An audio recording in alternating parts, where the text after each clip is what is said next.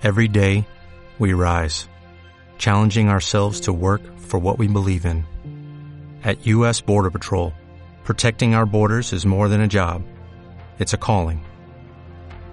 Agents answer the call, working together to keep our country and communities safe. If you're ready for a new mission, join U.S. Border Patrol and go beyond. Learn more at cbp.gov/careers. Liderazgo Comercial, episodio 583. Hola, muy buenos días, tardes, noches, o sea el momento que sea que estés escuchando.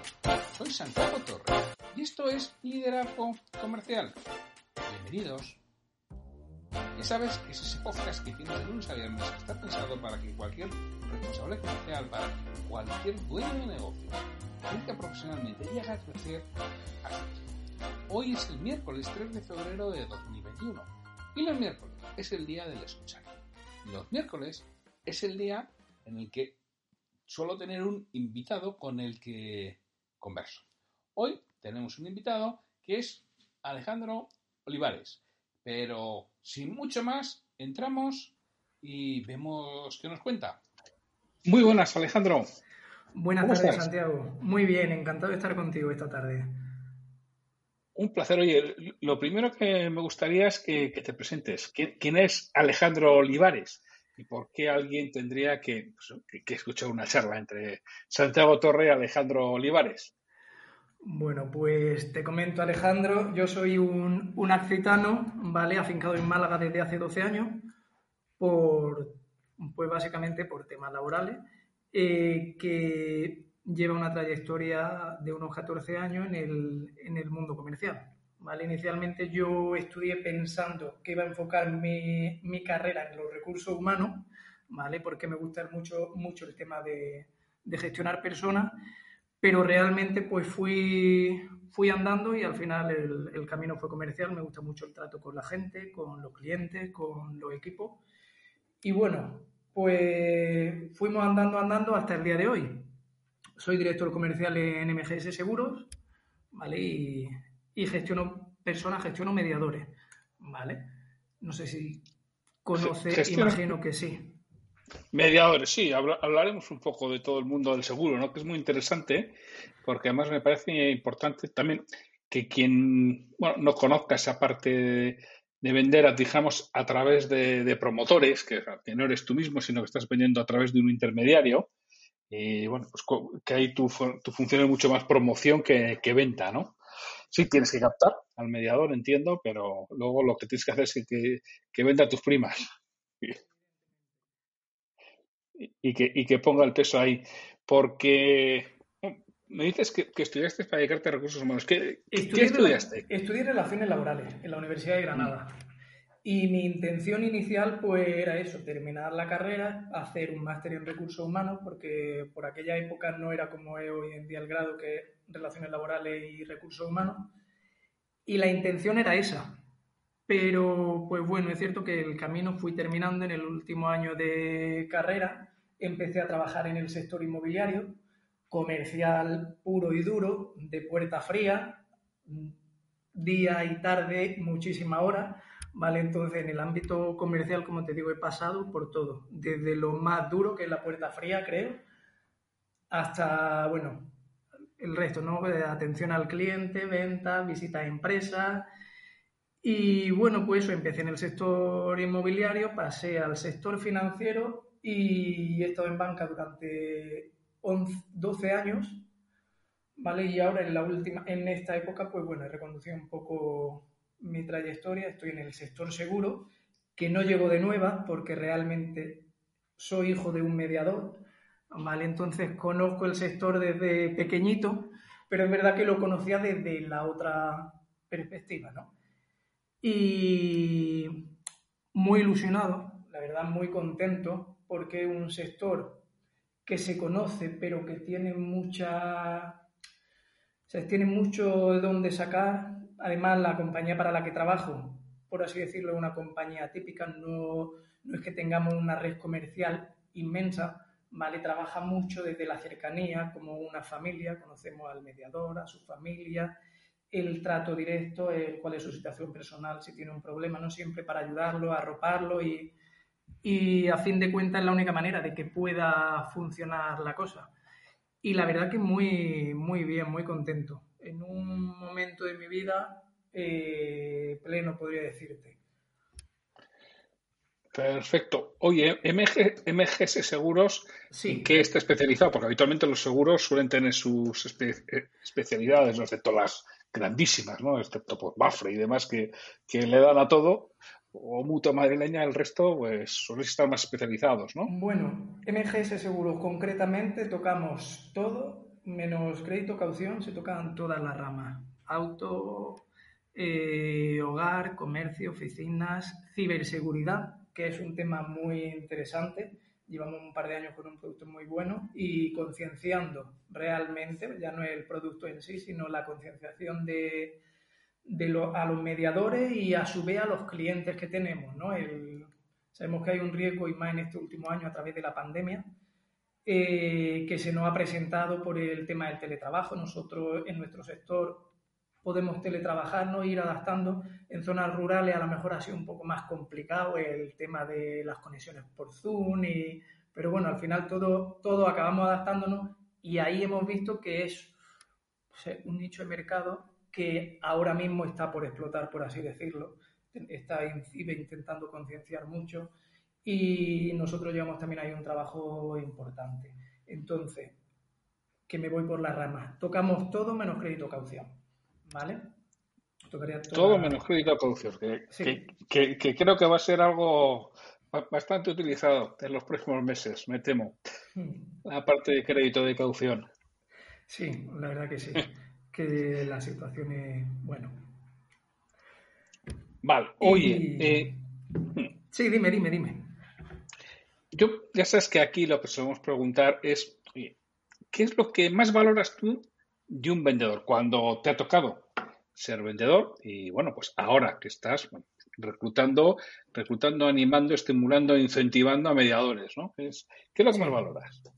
Pues realmente siempre, creo que desde que yo he sido vendedor, la capacidad de, adaptación al medio, a cada situación, ¿no? Porque eh, cada cliente es un mundo y nos podemos encontrar al cliente que tiene mucho conocimiento, mucha información, que nos va a hacer todo tipo de preguntas y va a ver cómo salimos, y el cliente más de a pie que viene a ti a preguntarte porque no sabe, no tiene conocimientos básicos y va a preguntarte a dejarse asesorar. Entonces, el que tengan esa habilidad y esa capacidad de adaptarse a cada situación, como yo digo, que si un día hay que ir a una entrevista, ¿no? Por ejemplo, en, en las zonas más rurales, yo estoy aquí en Málaga, que no sé si te lo he comentado, ¿no?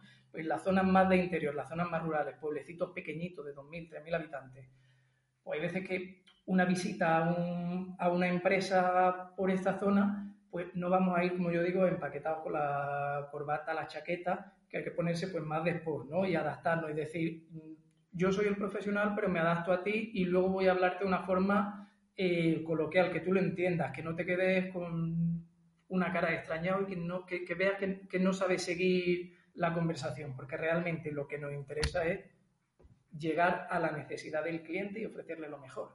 Entonces, eso siempre adaptarte a la situación lo mejor posible. Que todo el mundo no es capaz de hacerlo. También es cierto. Hay gente que habla en, clave de yo. Sí. Y, el que no me entienda es porque es poco espabilado. Esto consiste en que te entiendan. Claro, el dar por hecho que todo el mundo sabe lo que tú sabes mm, es un error garrafal, podríamos decir. Y claro, esa, es, esa gente que va y te explica la cosa y piensa que tú le sigues y pues no, hay determinadas circunstancias en las que no, no se cierran ventas y demás por, por esto mismo, ¿no? Y además que muchas veces la persona que tienes delante no te dice que no ha entendido y claro, no, no te compra porque no te ha entendido, porque para mí hay una cosa clara, habitualmente solo compramos las cosas que entendemos. Si no entendemos, será difícil que, que compremos. Y si no nos ponemos a, la altura del interlocutor y no nos aseguramos de que ha entendido, será difícil. Y me parece importante esa capacidad de adaptación para, para asegurarte de que te entiende. Oye, Alejandro, y cuéntanos un poco cómo es la venta a través de, mediadores, porque claro, hay, bastantes escuchantes que quizá del tema de seguros no, no conocen excesivamente cómo funciona ese mundo, qué es un mediador. Vamos un poco al día para que así conozcamos otros mercados.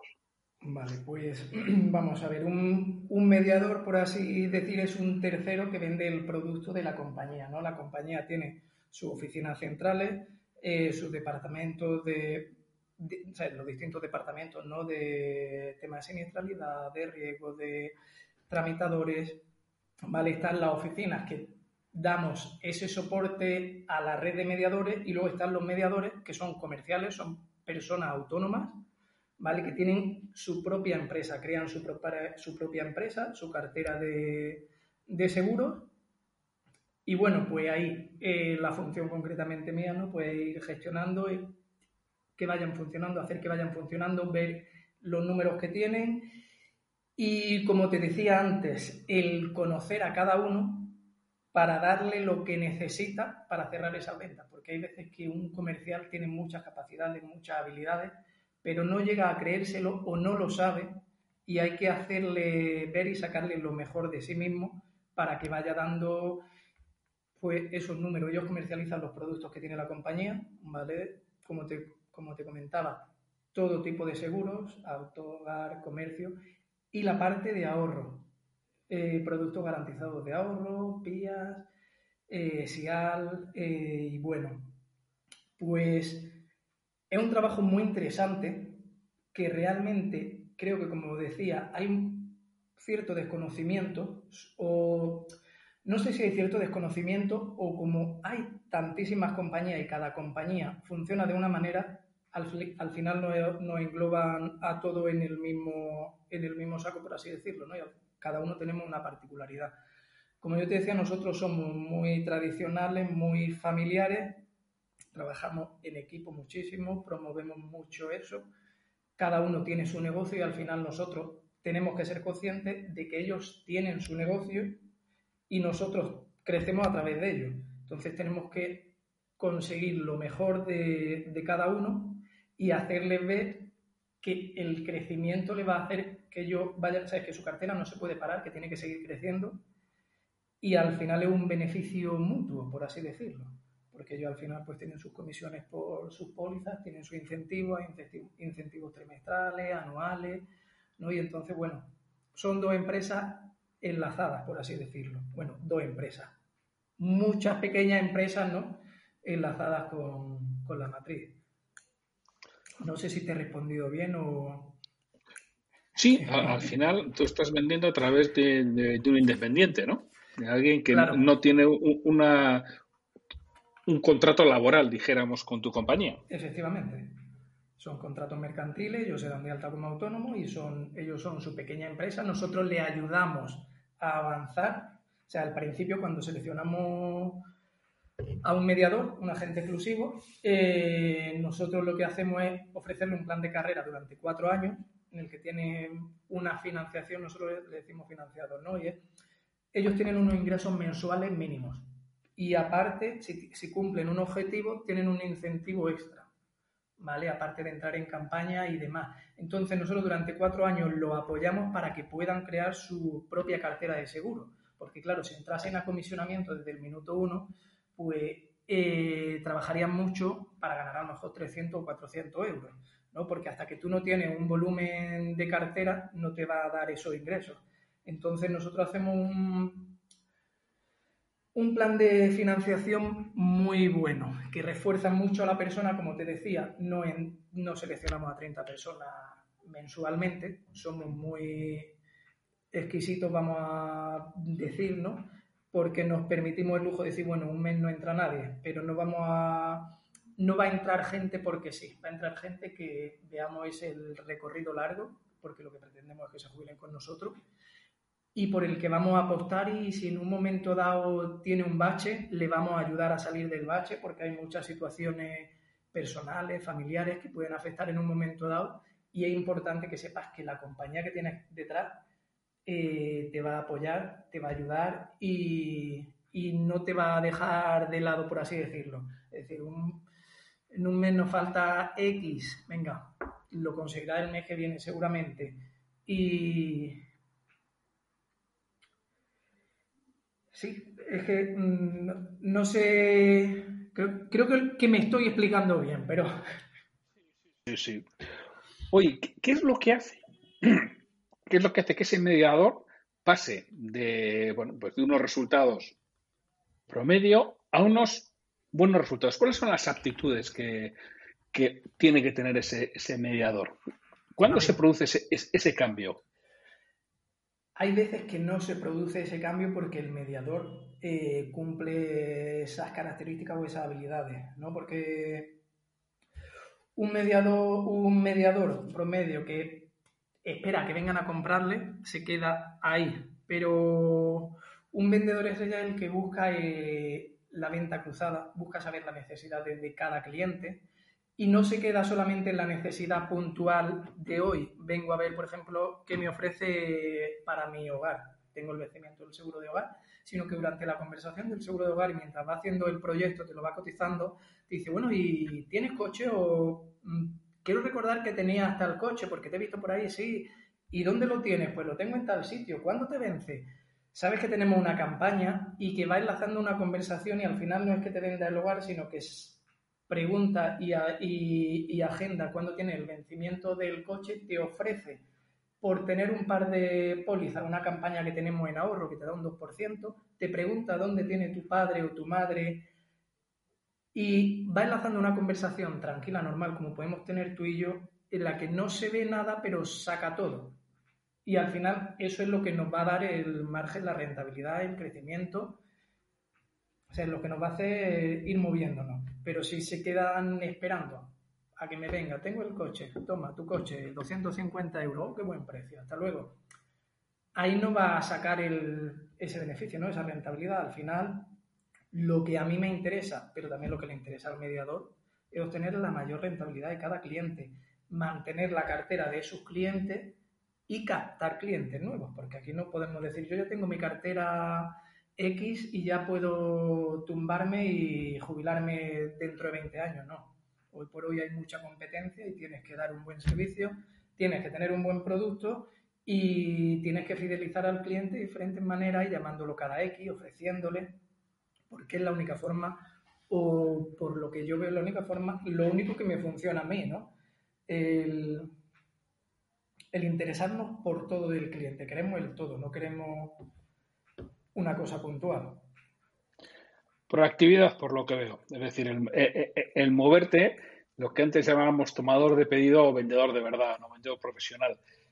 estoy esperando que eh, lo que me pidas te lo despacho eh, y el resto pues no hago nada. Con lo cual, indudablemente, hoy cada vez más la venta consiste precisamente en eso, en estar ahí, en convencerle al cliente, en ofrecerle aspectos adicionales que realmente quiera mantener una conversación inteligente, que al final, para mí, una de las cosas claves, antes, antes me has dicho, pues claro, cuando tú, aunque tú te has preguntado, pero si tú le dices, oye, antes me has dicho, eso nuestro cerebro se activa algo que ya te hace estar atento y, y cuando te lo dice él, y si intenta decir las mismas palabras que tú has dicho, tú dices, sí, sí, efectivamente, eso lo he dicho yo. Entonces, claro, ya eres mucho más receptivo a lo que te voy a ofrecer. Con el antes me has dicho. si no has conseguido que te lo diga, pues es muy difícil vender. Para mí es que sí que es una de las diferencias clave, más en un sector como, el vuestro, ¿no? el seguro, que como bien dices es complicado, competitivo y que tienes que estar en permanente captación porque los clientes los, vas perdiendo. Se cambian de compañía, fallecen, con la situación se, van a otro lugar. actual del coronavirus, que bueno, pues hay muchas situaciones familiares y personales complicadas, pues evidentemente van ajustando y van viendo y que me ofrece aquí, que me ofrece allí. Hay gente que no le importa lo que hablamos, ¿no? que valora el servicio, pero se va mirando mucho también la prima, entonces tienes que moverte, no puedes quedarte pensando que ya lo tienes todo hecho. Hoy por hoy no. Sea, hoy por hoy no se puede quedar uno diciendo ya está todo hecho. Hay que buscar y buscar y preguntar y pedir referencia y me dijiste que tu primo, que tu padre, que tal, ¿te importa dejarme su teléfono y le llamo de tu parte? y le comento este producto con el, este producto, el seguro que tanto, o sea, que tanto te has convencido que se lo pueda ofrecer también y que se beneficie de esas ventajas y al final es lo que te digo, no que fluya todo, porque cuando una conversación fluye, cuando tienes esa capacidad de que no, no se note forzado, no sea como una encuesta al final, y antes de terminar, ¿te importa darme tal cual que, que como me está atropellando? No, dándole fluidez a la conversación, todo sale y no, nadie se siente incómodo, se facilita, te facilita un dato, otro dato. Ahora mismo hay que, hoy por hoy hay que tener mucho cuidado ¿no? con el tema de protección de datos, que es otro tema. Pero bueno, pues siempre diciendo, me pasas una referencia, le digo que llamo de tu parte, hay gente que te recibe, incluso que ya cuando lo ha llamado dice, sí, me dijo mi primo que me iba a llamar. Y hay otros que a lo mejor te dice, pues mira, no me interesa. Pues nada, donde no me interesa, he intentado tocar una puerta y si no ha salido, pues no ha salido. Pero normalmente funciona. Normalmente funciona. Oye, ¿y cómo se lideran este tipo de equipos comerciales? Porque, claro, hay personas que quizá nos estén escuchando que dicen, hombre, pero yo no, no, tengo ese tipo de, eh, de equipos comerciales, pero trabajan con representantes independientes, trabajan con, pues, pues con agentes comerciales, ¿no? Que al final viene a ser lo mismo y muchas veces se quejan, es que no, no, no, sé realmente porque tampoco les puedo pedir muchos datos porque son independientes y no puedo pedirles porque legalmente tampoco puedo. ¿Cómo, cómo lideramos a este tipo de externos? ¿Cómo, ¿Cómo lo haces tú, Alejandro? A ver, pues realmente yo, como te digo, ¿no? Me preocupo mucho por las personas. Y al final el grado de confianza que tú tengas con cada uno de ellos va a reflejar la trayectoria que tú puedas llevar o va a saber los puntos débiles o que tienes que trabajar con una persona.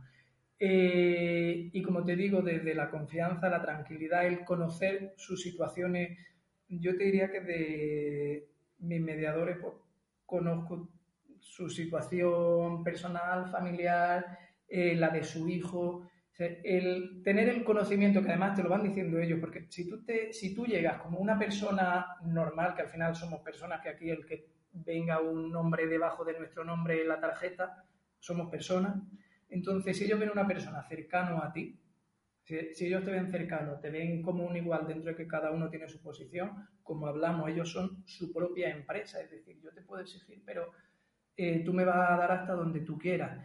Entonces, tengo que conseguir ese punto de confianza, de tranquilidad, de eh, reflejarle transparencia en el trabajo que hago, en la seguridad, esa responsabilidad, esa confianza, como te digo, que todo vaya unido, entrelazado, ¿vale? Para que podamos funcionar bien como equipo, ¿no? Yo hablo muchísimo por teléfono con ellos, visito tres días a la semana, ¿vale? Y a lo mejor un día si me voy una mañana entera, intento estar una mañana entera, teniendo en cuenta que yo sé que sus clientes son sus clientes y es lo primero, pero hay determinados días que digo, bueno, intenta cuadrar que podamos dedicar un día tres horas y a lo mejor el resto de semanas, pues un día son diez minutos en un café y es comentar pues cómo va esta campaña, qué problema tiene, cómo puedo ayudarte, siempre ofrecer la mano, siempre tender la mano, estoy aquí para ayudarte porque a lo que vengo,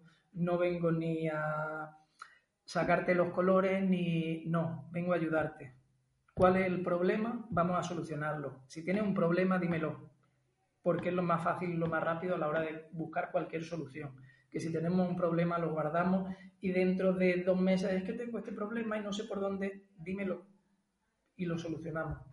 ¿Eh? Y no hay problema. Entonces siempre tender la mano, tender la mano, ofrecerte y que ellos vean que lo que tú le dices es lo que hay. O sea, que no lo que es blanco es blanco y lo que es negro es negro. ¿Cuáles son los mayores problemas con los que se encuentra un mediador para poder hacer correctamente su trabajo? A ver, problemas. Es que depende, aquí sería como la canción de Paudoné, depende de qué depende. Depende de cada mediador, ¿no? Y de cómo sea su zona, cómo sea él y el cómo se ofrezca a los clientes. Porque problema, ahora mismo hay mucha competencia. Ahora mismo, como hablábamos, ¿no? Por el tema de la pandemia, la gente está preguntando mucho. Entonces, tú tienes un producto, tú tienes que cuidar a tus clientes. Si un cliente en un momento dado tiene un siniestro, buscar de la mejor forma posible solucionárselo lo antes posible sin dar sin dejarlo, hay veces que dejamos cosas, ¿no? Y, al final dice una, una, tontería que se soluciona rápida. Si la dejas más, enfada al cliente y puede ser que pierda ese cliente. Entonces, cuidando mucho al cliente y, y bueno, trabajando mucho dependiendo de la zona hay perfiles y perfiles de clientes y de mediadores, pero problemas y que me digan que no en un momento dado, hay veces que te dicen que no porque no conocen la compañía. Otras veces te dicen que no por 20 euros cuando las coberturas que ofrece son superiores. Entonces ahí el problema es que no estás vendiendo tu producto. Porque yo estoy completamente convencido de que 20 euros no es, por 20 euros no se pierde una póliza, más cuando tenemos mejores coberturas. El problema es que sepas explicárselo, que sepas bajarlo, lo que decíamos antes, adaptarte a ese cliente. Pero si el cliente te, te pone una pega y no sabes salir, no sabes rebatirle unas condiciones, ponerle póliza con póliza y, y decir, ve, te estoy diciendo que aquí tenemos una cobertura que es doble. Esto no lo tiene. Aquí tiene una franquicia que yo no te estoy ofreciendo franquicia. El ver, el saber rebatir todo ese tipo de cosas te hacen que ganes, que no pierdas venta o que ganes venta. ¿Vale? Y esos son objeciones que muchas veces tienen los mediadores, pero es lo que te digo, que depende de cada casuística de cada mediador. ¿Es posible que ese tipo de aspectos Claro, lo que le sucede es que llevan muchas pólizas diferentes y no sepan exactamente al dedillo, conozcan bien el producto y por eso quizá a veces no pueden explicarlo adecuadamente, no son conscientes de esas diferencias respecto a, pólizas de la competencia, porque claro, no solo son tus pólizas, son las de la competencia las que también tienes que conocer. En algún caso, puede darse el caso, ¿no? realmente. Como te digo, tocamos mucho, pero al final, bueno, cada mediador o dependiendo de la zona, pues sus productos son auto, hogar, comercio y empresas, dependiendo, es verdad que, por ejemplo, en el, en el mundo empresas, cada compañía funciona de una manera, aunque luego todo sea similar, pero hay coberturas distintas, entonces sí, puede ser el desconocimiento, el no pararse o si no te ofrecen la póliza de la competencia, cuando tú no sabes a qué te enfrentas, como yo digo, porque yo siempre cuando me dicen, tengo esta empresa, por ejemplo, ¿no? Pide la póliza de la competencia porque eso nos va a hacer que podamos orientar la venta, consigamos un precio más asequible, porque hay veces que te dice el cliente, yo pago tanto, ¿qué es lo que me da? Mm, pues vale, ¿Y qué es lo que vende? Vendo patatas fritas y la póliza pago tanto, ¿vale? Pero ¿qué es lo que tiene? ¿Qué maquinaria tiene? ¿Qué empleados tiene?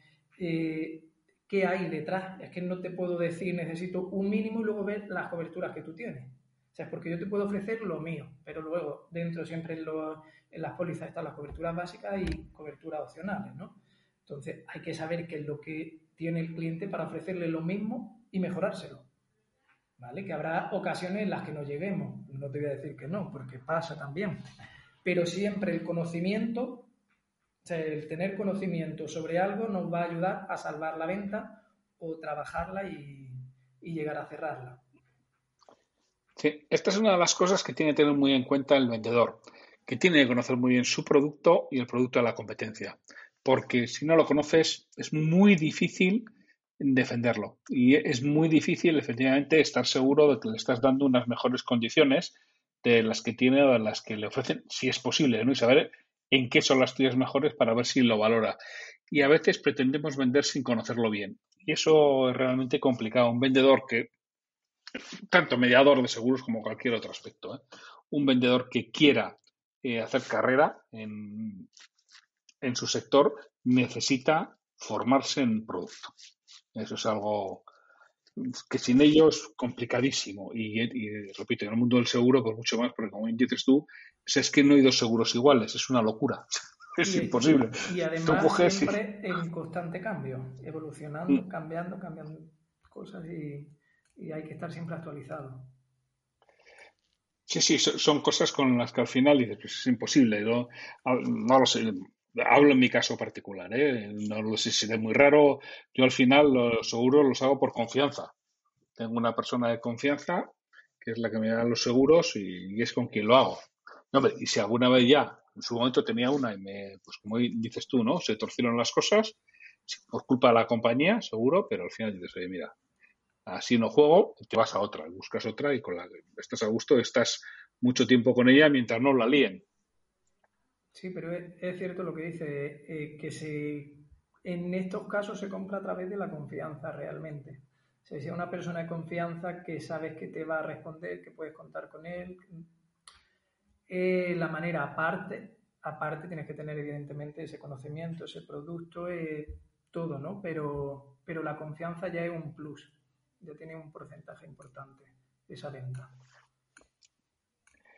Sí, pero al final lo mismo, también compramos las personas en general, hay de todo, ¿eh? pero compramos por confianza, nos gusta comprar a quien tenemos confianza en esa persona y no la tenemos que ganar y no la tenemos que ganar con profesionalidad y estando al lado del cliente cuando hay un problema. Porque si cuando hay un problema desapareces o dices, no, eso ya, que ya, ya llamas al 900 y te lo arreglan. Dices, coño, pues para eso te han llamado al 900 para contratar. Y no lo hago a través de ti.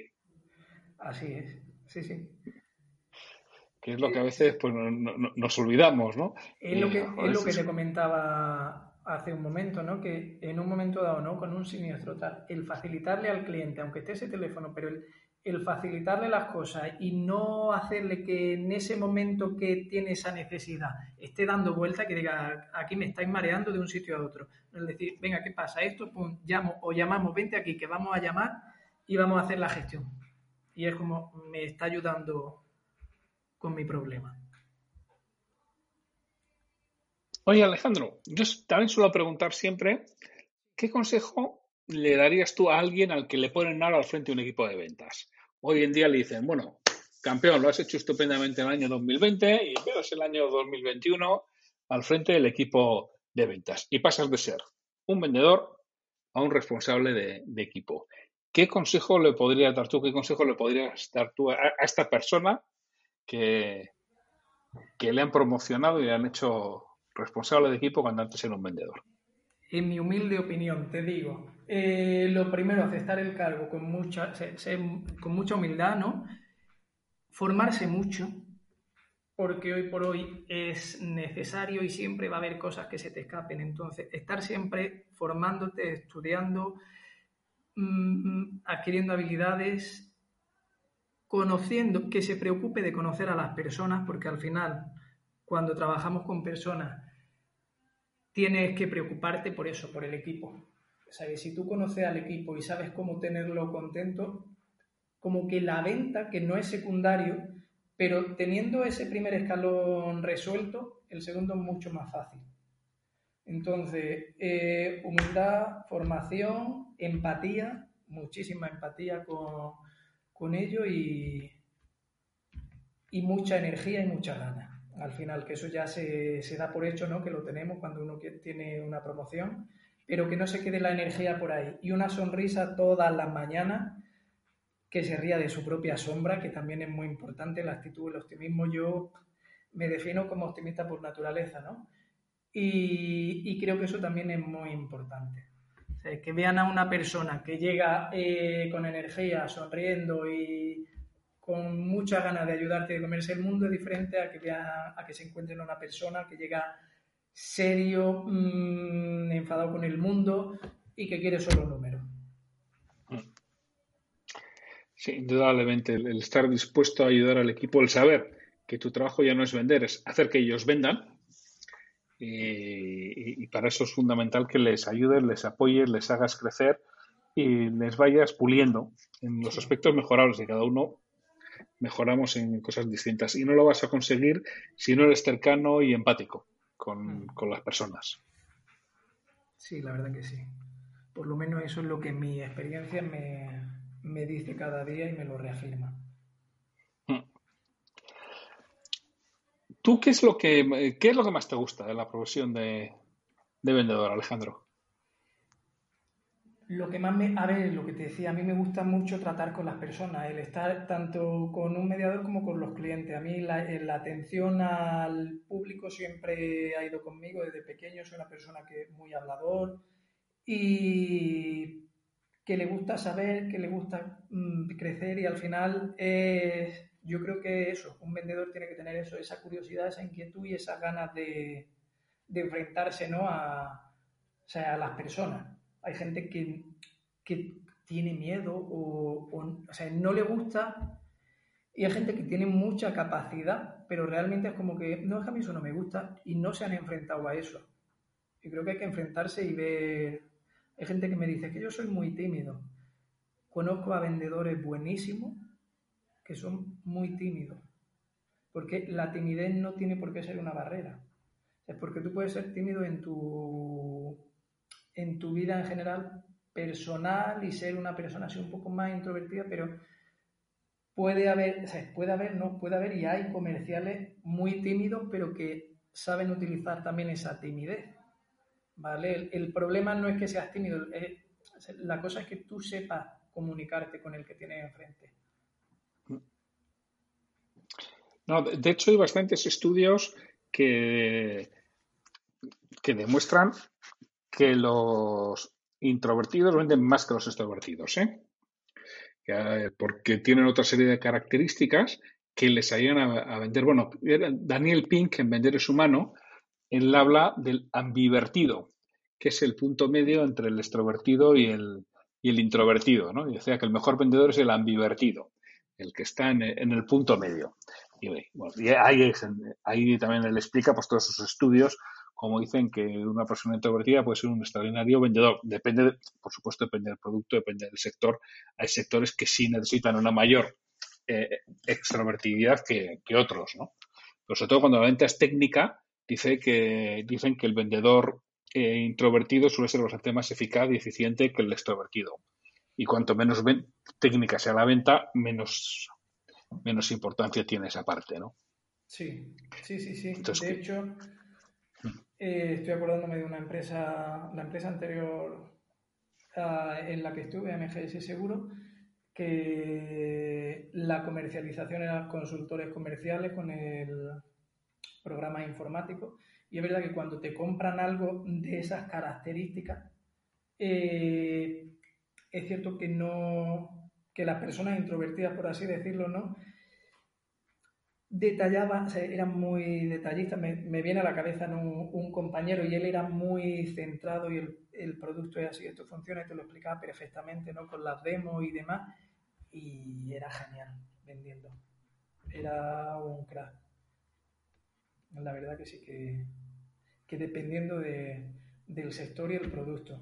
Luego también lo que pasa es que últimamente nos encontramos en muchos sectores con mucho vende humo porque la red, la red, el estar en línea conectado está muy bien, pero es cierto que también aparecen muchos, no sé, Illuminati ahí mm, que son buenísimos y que saben de todo y no saben de nada.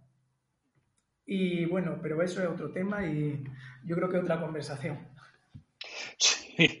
Eh, eh, eh, eso lo, tenemos en todos los sitios. Yo me encuentro muchas veces que dicen, no, es que en mi sector hay mucho, pues eso, mucho vendehumos y mucho como en todos, en, todo, en todos los sectores hay intrusismo y hay gente que llega y, no sabe nada y, se, intenta vivir engañando, ¿no? No, pero eso dura un poco. O sea, porque, mira, tú puedes engañar durante mucho tiempo a una persona. Puedes engañar a muchos una vez, pero no puedes estar engañando a, todos todo el tiempo. Al final se te acaba descubriendo, ¿no? Con lo cual, todas esas personas que llegan y son vendidos hagan desapareciendo. Porque. Y, eso se ve, y en determinados sectores se ve cuando van cambiando de ciudad. Sí, no, porque al final. va cambiando de ciudad dices. Todo cae por su propio peso y lo que hablamos, ¿no? Que cuando ya llega un momento en el que tienes la fama a tope y dices, bueno, cambio, ¿no? O no, o no tienen que hacer. Sí, sí, y cambian de ciudad y empiezan de nuevo, ¿no? Bueno, sí, e, e, es así y sospecho que lo mismo que en el, en vuestro sector, igual que en otros, pues también habrá gente de, ese estilo, ¿no? Cambia de ciudad o cambia de compañía o cambia de, de, muchos aspectos. Sí, al final lo encontramos, como dice, en todo, en todos los sectores suele, suelen aparecer ese tipo de, ovejas negras, ¿no? Como dicen muchas veces.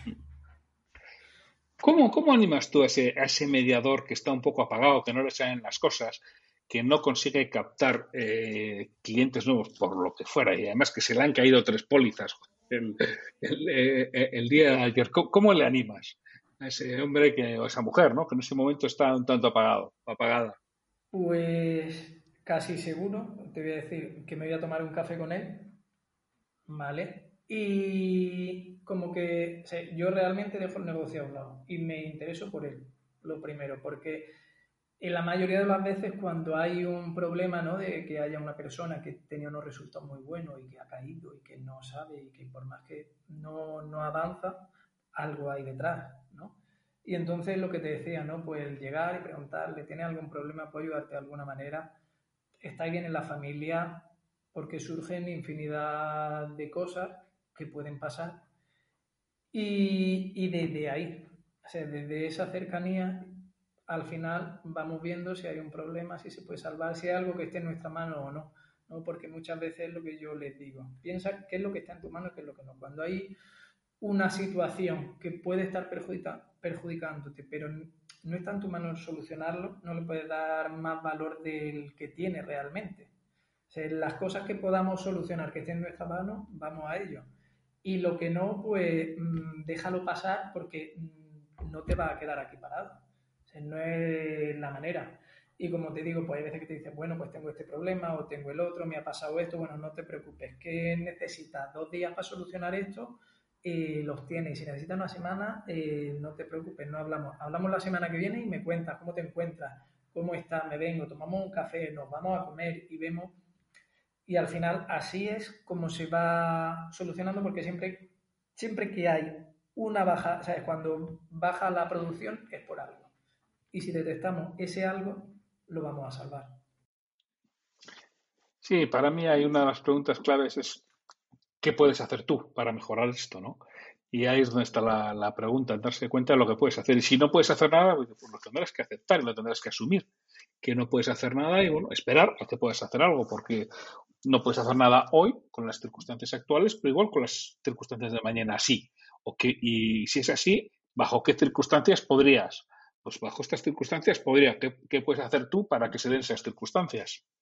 Porque realmente es lo que puedes realizar o hacer lo que está en tu mano o trabajar para cambiar las circunstancias, pensar cuáles son las circunstancias adecuadas para que vuelvas a tener éxito y trabajar para conseguirlas. Y bueno, es reilusionar a las personas y ponerles en el camino a seguir trabajando, porque no hay otra, porque podrías hacerlo por ellos, pero eso es pan para hoy y hambre para mañana, ¿no? Totalmente. No, al final es eso, ver en qué se falla o también cuando no hay no todo hemos, te he hablado de problemas personales. Hay veces que la estrategia de venta no va, no sabe qué es lo que quiere hacer ni cómo lo quiere hacer, entonces no tiene resultados. Si hago lo mismo que hacía, no funcionaba y sigo haciendo lo mismo que estaba haciendo, no tengo nada. Vamos a cambiar la estrategia de venta. Vamos a buscar cómo enfocarlo y dentro de 15 días vamos a ver si hemos mejorado. ¡Wow! Hemos mejorado X. Pues sabemos que está en la línea, vamos a seguir aquí y lo otro lo vamos a dejar de lado. Y y ahí vamos a ir viendo cómo nos movemos. Sí, realmente al final puedes ayudar al que se quiere dejar ayudar, ¿eh? el que no se quiere dejar ayudar, poco puedes hacer por él, porque es, eh, eh, es un mundo complejo y, complicado. Cuando el mundo de la venta, cuando las personas no se quieren dejar ayudar y cuando pretenden que se le dé todo hecho, ¿no? Y que la compañía Venda por ello. Digo, si la compañía vende por ti, ¿para qué te necesito? Claro. No, si al final Para eso pongo, un chico con un teléfono y, que venda él. Sí, sí. Que me sale mucho más barato. Te voy a ofrecer los medios y la ayuda para que mm, para que vayamos hacia adelante, pero no si te doy si te lo doy todo hecho, pues como dice, no sale mejor tener un telefonista directamente vendiendo exclusivamente por teléfono. Yo, recuerdo hace, hace años, ¿no? una cadena de, tiendas que se quejaban, pues eso, lo difícil que era la venta. Digo, pues no os quejéis, ¿Que sabes dónde es fácil la, venta de todo esto? Los hipermercados. ¿Sabéis cuánta gente vendiendo? Pues eso. cuando la venta es fácil, me sobra el, me sobra el vendedor. Entonces, eh, tenemos que agradecer que la venta sea un poco complicada, porque cuanto más complicada, más, más vendedor necesitan. Y además, más van a pagar al vendedor porque es complicada la venta. Y no quiero perder a alguien bueno, y a alguien que vende y obtiene resultados.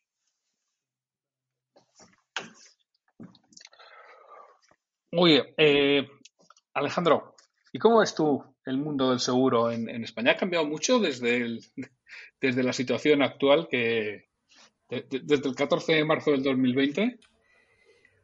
A ver, pues realmente hemos ido readaptándonos, ¿no? Porque es cierto que al principio fue como, como se paró todo y fue todo mucho miedo, ¿qué pasará? déjame decirte que realmente no ha sido, ha sido un año de mucho trabajo, se ha trabajado el doble para conseguir terminar bien, sin grande, pero para terminar bien.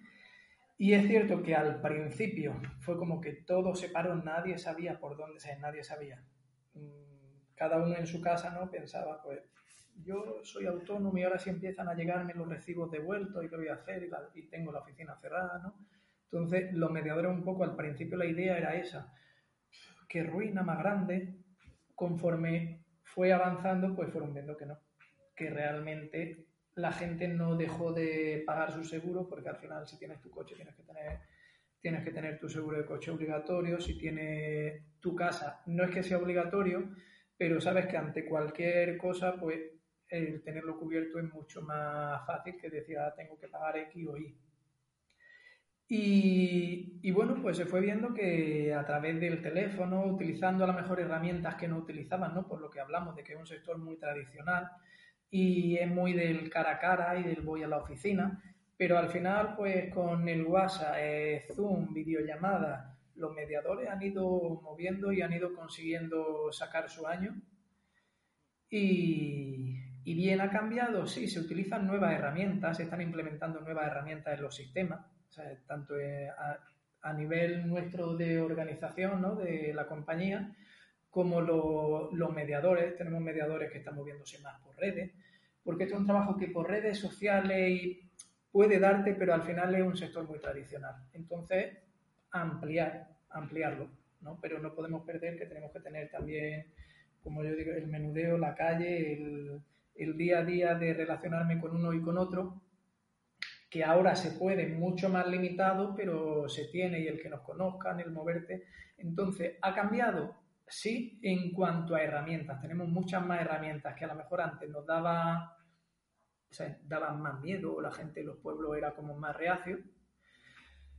Y se está digitalizando todo más, las pólizas se firma todo digital con el correo y el móvil del cliente se han implementado medidas que a lo mejor hubiésemos mm, terminado de llevar a cabo en 5 o 6 años y se hizo en cuestión de meses porque había que hacerlo. Teníamos que seguir vendiendo y se tiene que, entonces, el departamento tecnológico empieza a moverlo todo. Entonces, en ese sentido, pues hemos mejorado y eh, lo positivo, el sector sigue siendo el sector y como te digo y insisto, es muy tradicional, pero se han implementado nuevas nuevas herramientas que nos está facilitando también esa venta. Sí, todo, todo esto en determinados sectores como el vuestro ha, dado unos cambios y un avance rapidísimo, ¿no? Todos nos hemos habituado a eso, a, firmar a través del móvil un montón de cosas. Antes eh, igual lo hacías por teléfono, te grababa la llamada, ahora ya lo haces todo a través del móvil y de las apps del móvil y, y lo firmas y eso avanza una auténtica barbaridad. Sí, sí, sí, eh, Y está funcionando bien, ¿eh? Que la gente mayor al principio era reacia, pero están funcionando bien. Yo tengo, o sea, los mediadores, hay algunos que se han hecho su vídeo, porque al final, por ejemplo, eh, WhatsApp lo utiliza todo el mundo, ¿no? Y entonces cuando alguien le ponía la pega de, pero es que yo no sé eso, cómo se firma, no te preocupes, te mando un vídeo al WhatsApp y en el vídeo era un mini tutorial de cómo se hacía la firma, que era muy simple, porque es muy simple, pero tú sabes, ¿no? Que hay veces, hay gente, lo que hablábamos de que hay gente que no quiere hacer una cosa y entonces le cuesta más aprenderlo cuando son cosas muy simples. Y bueno, pues viendo el vídeo Tata, pum, han avanzado, se ha avanzado bastante, ¿no? Al final es buscarse la manera de, de conseguir que se vayan adaptando, ¿no? Sí, sí, al, final sí es que son excusas que nos ponemos nosotros mismos cuando luego realmente no hay tantas, ¿eh? Luego el que está enfrente lo hace y ya está, y, no te pone tantas pegas. Son mucho más nuestras propias barreras mentales, nuestras propias limitaciones, nuestras propias autosabotaje y, orejeras cerebrales que nosotros mismos nos ponemos que, la realidad. Que la realidad tampoco, tampoco y tanto. Aunque claro, supone salir de la zona de, certidumbre, de lo que hacemos siempre. Y ahora, ¿cómo, ¿cómo con un cliente nuevo a través de Zoom? Bueno, pues, pues es lo que hay, es lo que tenemos. No, y al final. Puedes no buscarlo, entonces. Adaptarse y, avanzar. Es que no. No, pero la verdad es que, se sorprende uno porque es verdad que había gente mayor que decía no lo veía y al final se han adaptado y evoluciona, evolucionamos todos. Es poner la intención y el que no tiene la intención, forzarlo un poco porque sabe que es, que es la única manera. Al final, el que no se queda atrás y al final, como lo tienen que hacer, eh, es más fácil decir, venga, me pongo y lo aprendo, a quejarme mes y medio para al final hacer lo que podía haber hecho mes y medio antes y tirarme un mes quejándome. Sí, sí, pues es que, ¿qué puedes hacer? Nada, pues acéptalo, si es así, y no puedes hacer nada por cambiarlo, pues lo tienes que aceptar, no te queda otro remedio. Y si no, pues haz lo que esté en tu mano. Oye, Alejandro, pues llevamos ya un buen rato charlando, interesante el mundo de los seguros, el mundo de los de los mediadores, ¿algún consejo que le puedas dar a alguien que no sea del mundo del seguro y que le gustaría introducirse en él? ¿Qué le dirías de este mundo? A ver, realmente, mira, esta mañana lo comentaba con, con una, bueno, con una compañera, con un contacto de LinkedIn que hemos hecho un, un vídeo hablando del tema de empleabilidad. Y creo que hay mucha gente, hay muchos perfiles muy interesantes hoy en día, gente con una formación increíble, con una habilidad y unas capacidades tremendas que tienen miedo por el no lo conocen, no conocen el sector, pero tienen miedo a emprender, porque el emprendimiento es gastar mucho dinero, es montarme yo ahora mi negocio, que no tiene, que pregunten, que no tengan miedo a preguntar, porque por preguntar no pierden nada, pero puede escuchar una oportunidad muy interesante y es un sector que te puede dar mucha alegría que se trabaja mucho y duro, sí, sí, al final en todos los sectores hay que trabajar, ¿vale? Porque ya ha cambiado todo, ¿no? Como hablamos, la ley del mínimo esfuerzo ya no existe, ya hay que curarse las cosas y curárselas mucho. Pero si te para a detenerte, aunque no tengas conocimiento, si vienes del sector comercial, de cualquier ámbito, eh, si tienes intención y ganas, puede ser un buen mediador. Si tiene unas cualidades y quiere aprender, porque principalmente es el querer hacer una cosa. Si tú quieres, puedes encontrar un puesto, eh, como te decía, mm, para jubilarte, generar tu empresa, generar tu cartera de seguro y vivir de eso y que el día de mañana tus hijos puedan vivir de eso y tus nietos puedan seguir con eso, porque hay muchos mediadores así, ¿vale? Porque al final es crear una empresa y va a trabajar, pero va a obtener también mucha alegría. Y es un trabajo muy bonito. O sea, dentro de... Es que tiene, tiene muchos ámbitos que tocar, muchas cosas que aprender. El tema de ciberseguridad es apasionante, tiene muchísimo, tenemos muchísimo que aprender en ciberseguridad y el tema de protección y cómo concienciarnos. Entonces te diría que es un sector que mucha, mucha gente se está perdiendo y yo soy consciente que estamos perdiendo muchos comerciales por el hecho de ese, ese miedo. Yo lo, invito a que si le gusta el sector se pongan en contacto sea con, con alguna empresa, con alguna aseguradora. Si quieren conmigo a través del perfil pueden contactar a la gente de Málaga y la provincia porque es un sector muy interesante, la verdad. Yo lo que puedo decir que creo ¿eh? que quizá hay prejuicios de hace muchos años, de cuando efectivamente el, agente de seguros era un comisionista puro y duro, era muy difícil hacerse un hueco en el mercado, eran muchos años de pico y pala para ganarse un pequeño sueldo que luego con el tiempo iba creciendo.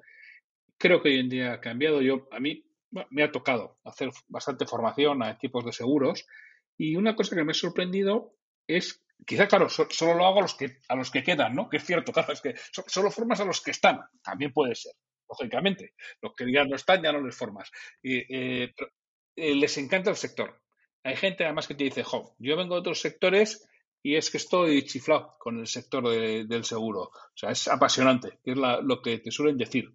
Y a mí personalmente, que también he tenido otras ideas, ya desde hace unos años, ¿no? Porque pues, he tenido más cercanía al mundo del seguro, pero tenía otras ideas. A mí me sorprendió la primera vez que lo oí, ¿no? Lo contento que estaba el, vendedor de, seguros y además me decía, me acuerdo una persona que ya lo mismo, que es, ya su padre había, era el que había creado toda aquella agencia con la que yo estuve formándoles me decía, no, es que ha cambiado una barbaridad el mundo del seguro. No, es lo de antes.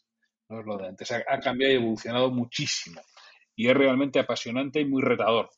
Sí, sí, y siempre hay algo que aprender, siempre hay una novedad, siempre hay algo que ampliar información. Entonces, si tiene inquietud, o sea, es que yo creo que eso es algo que no podemos perder, el tener la inquietud de aprender, de conocer, de saber más, de crecer, de desarrollarte. Aquí tiene esa oportunidad, porque es que mm, tenemos de todo, por así decirte, no, no te puedo centrar de otra manera, ¿no? Es que hay tanto que aprender y tanto que ofrecer y te puede dar muchísima alegría.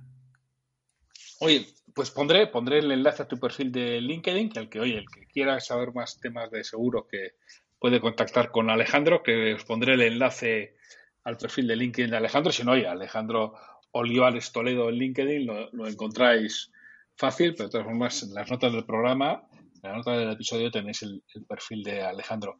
Alejandro, pues muchísimas gracias por tu tiempo, el tiempo que nos has dedicado y por explicarnos un poco el mundo del seguro. Muchísimas gracias a ti, Santiago. Ha sido un auténtico placer.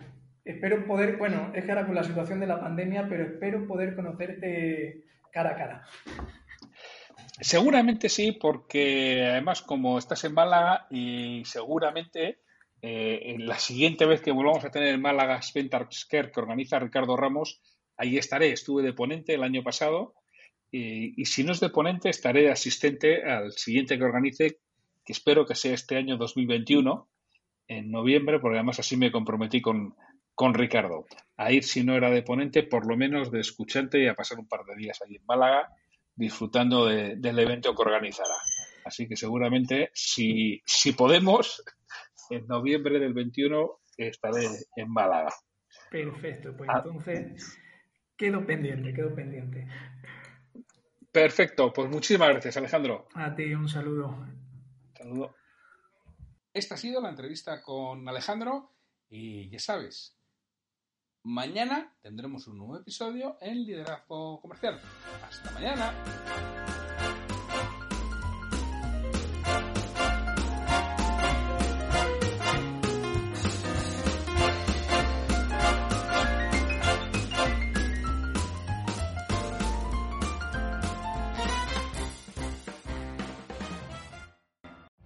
Every day, we rise, challenging ourselves to work for what we believe in. At U.S. Border Patrol, protecting our borders is more than a job. It's a calling. Agents answer the call, working together to keep our country and communities safe. If you're ready for a new mission, join U.S. Border Patrol and go beyond. Learn more at cbp.gov slash careers.